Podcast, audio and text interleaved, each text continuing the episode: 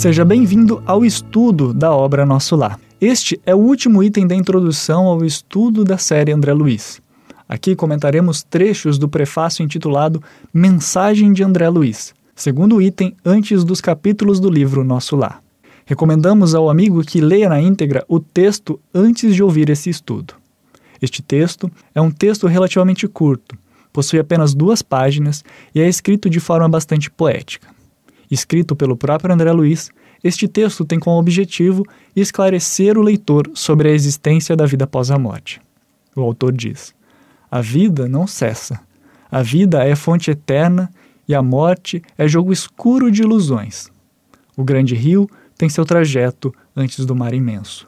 Copiando-lhe a expressão, a alma percorre igualmente caminhos variados e etapas diversas.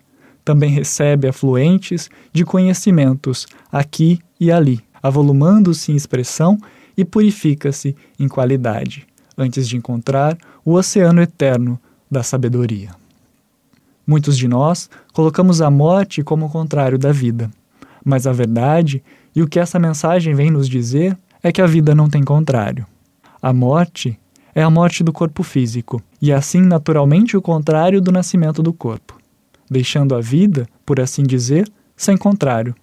Vivemos e continuaremos a viver mesmo depois que o corpo morrer. Teremos outros corpos, viveremos outras vezes no planeta, mas o espírito, esse é realmente vivo e esse nunca irá morrer.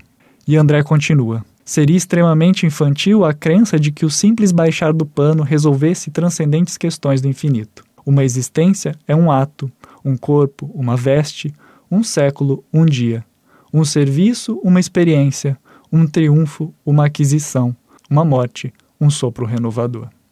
Que conceito interessante. Morte como um sopro renovador. Nós ainda temos medo de morrer, mas, como André nos esclarece, a morte é apenas uma outra etapa da existência. Uma etapa que já passamos muitas vezes, pois, como ele diz, quantas existências, quantos corpos, quantos séculos, quantos serviços, quantos triunfos, quantas mortes necessitamos ainda? Indo assim, a fala do autor espiritual totalmente de encontro com o que já era dito pelos, Espíritos no Livro dos Espíritos. Na questão 153, em que sentido se deve entender a vida eterna? A resposta que o codificador recebe é a seguinte: é a vida do espírito que é eterna, a do corpo é transitória, passageira. Quando o corpo morre, a alma retorna à vida eterna. Continuaremos existindo após a morte do corpo, e nossos tormentos nos acompanharão se não souber resolvê-los? Quantas vidas precisaremos para nos resolvermos? André nos questiona também quantas mortes necessitamos ainda. E ele mesmo nos diz mais à frente o que precisamos fazer. É preciso muito esforço do homem para ingressar na academia do Evangelho do Cristo. Ingresso que se verifica quase sempre de estranha maneira. Ele só, na companhia do Mestre, efetuando o curso difícil, recebendo lições em cátedras visíveis e ouvindo vastas dissertações, sem palavras articuladas. Assim, André nos faz um convite para que venhamos a refletir sobre os ensinos do livro, do nosso lar, mas principalmente refletir sobre os ensinos de Jesus. Nos convida a compreender a vida após a morte e revistar o ensino do Cristo. Nos convida a refletir sobre como já estamos construindo essa vida espiritual por meio do que somos hoje, aqui na Terra. Assim, quando André diz: Muito longa, portanto, nossa jornada laboriosa nosso esforço pobre quer traduzir apenas uma ideia dessa verdade fundamental.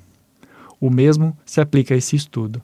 Tentamos aqui refletir sobre os ensinos que o amigo espiritual nos traz, sabendo que somos limitados, mas buscando entender e traduzir a ideia dessa verdade fundamental, que é a vida após a morte.